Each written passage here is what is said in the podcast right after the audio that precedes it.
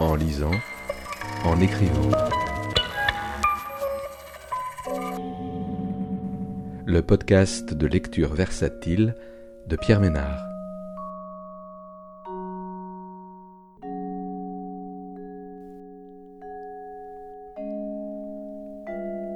Aujourd'hui, La fabrique du rouge d'Ariane Jousse, paru aux éditions de l'Ogre en 2019.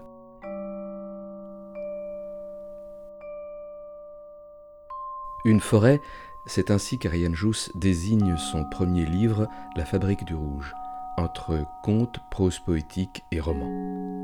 La force de ce texte est précisément dans cette volonté d'écrire un texte au-delà des genres, qui invente son propre territoire, un labyrinthe dans lequel s'égarer, perdre ses repères dans des chemins qui se déplacent en même temps que la marche. Une série d'errances à travers la forêt qui est devenue le monde un texte poétique sur les chemins du rêve et de l'exil.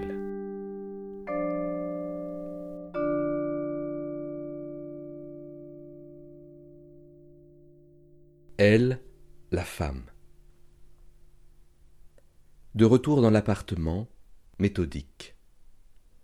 Passa devant les photos, vida les armoires, déchira les photos. S'imagine parlant à une amie, dans longtemps. Cinq ans au moins qu'on s'est quitté. Si tu savais comme je respire, ce serait bien. Le dit à voix haute dans la pièce vidée de ses meubles. Si tu savais comme je respire. Il y a beaucoup d'échos, mais l'ami n'est pas là, n'existe pas encore. Et elle fait un carton, avec les seules affaires très peu à sauver, des flammes qu'elle fera jaillir dans le jardin, pour dire Adios, adios, le cœur léger. Ainsi, libre. Libre et désiré. Désiré. À Naples, la bruine mêlée de fioul. À Tours, l'eau bouillonnante de la Loire au pied des maisons blanches. À Achères, dans la grande gare industrielle, les dizaines de rails et les trains abandonnés. Depuis le RER, Gaîté, scruté douloureusement.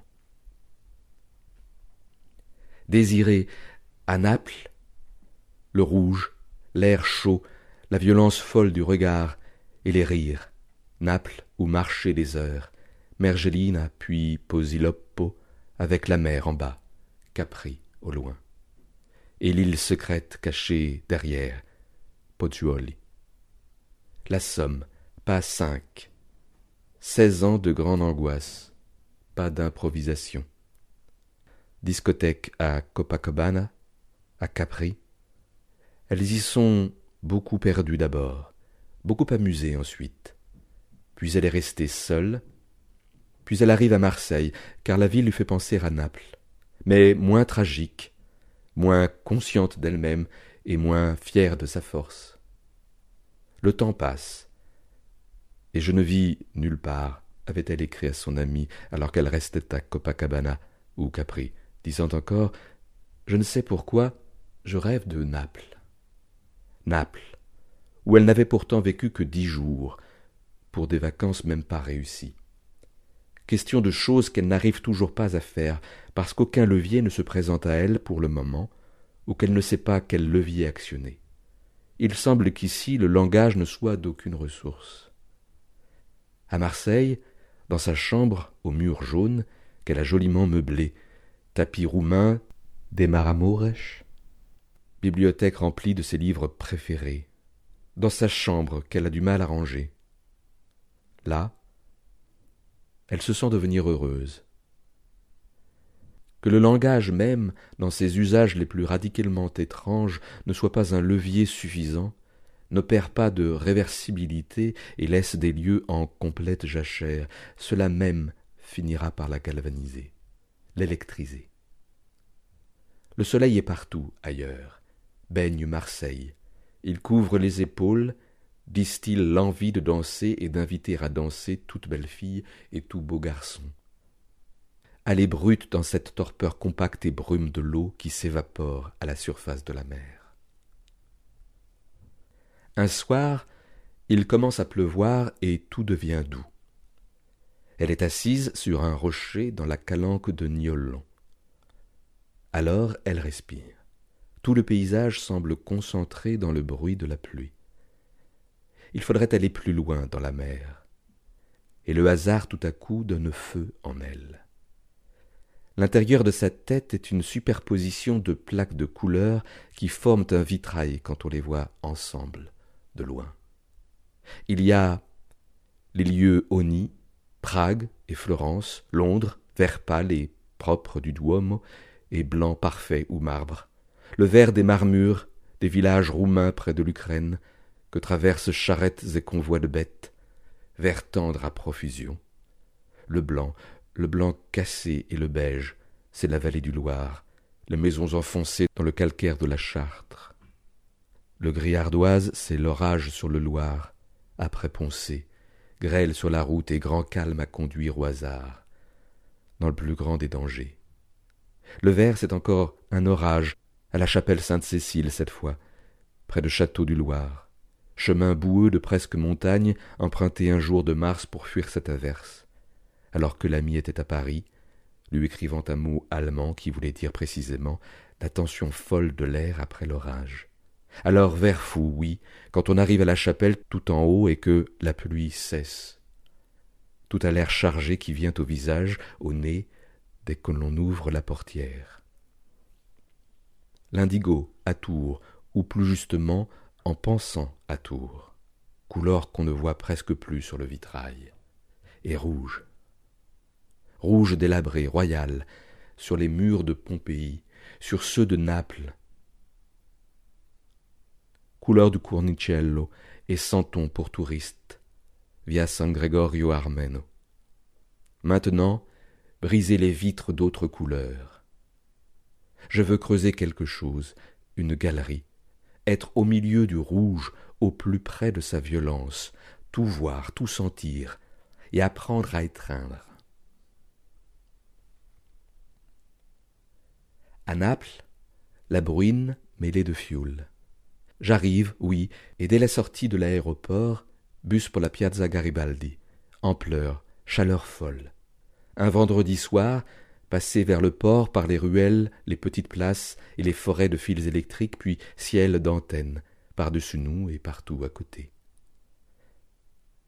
Quel animal tu es ici, ma petite, guidée seulement par ton désir aveugle d'avancer jusqu'à la prochaine rue qui te rapprochera de la mer ta robe aussitôt collée à ta peau par la sueur, front trempé, nuque humide, brutale et satisfaite, puis dormir.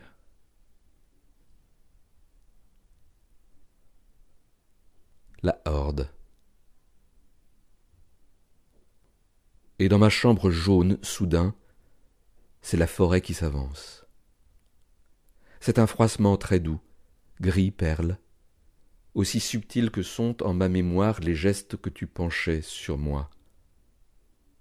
La nuit, bruit très ancien, par quoi tout s'ouvre. Alors arrive, venant de la porte pour se diriger vers la fenêtre, une faune étrange. De stupéfaction me voilà dos au mur, accroupi sur mon lit.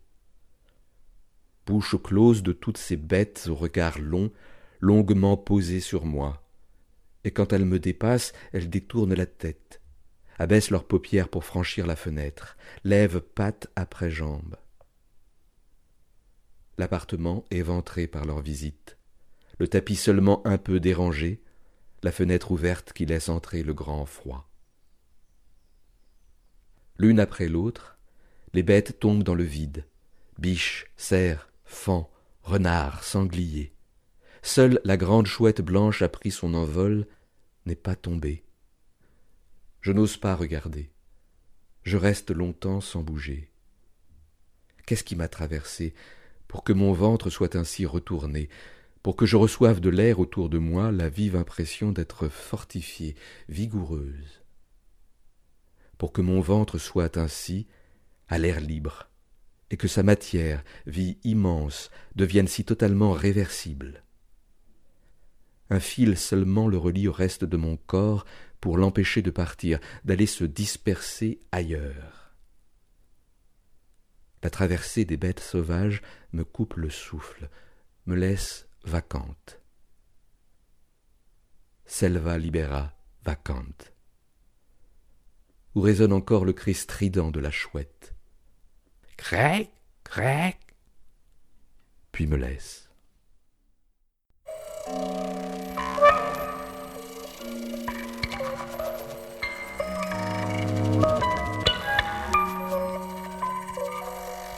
Sur. Lecture versatile de Pierre Ménard.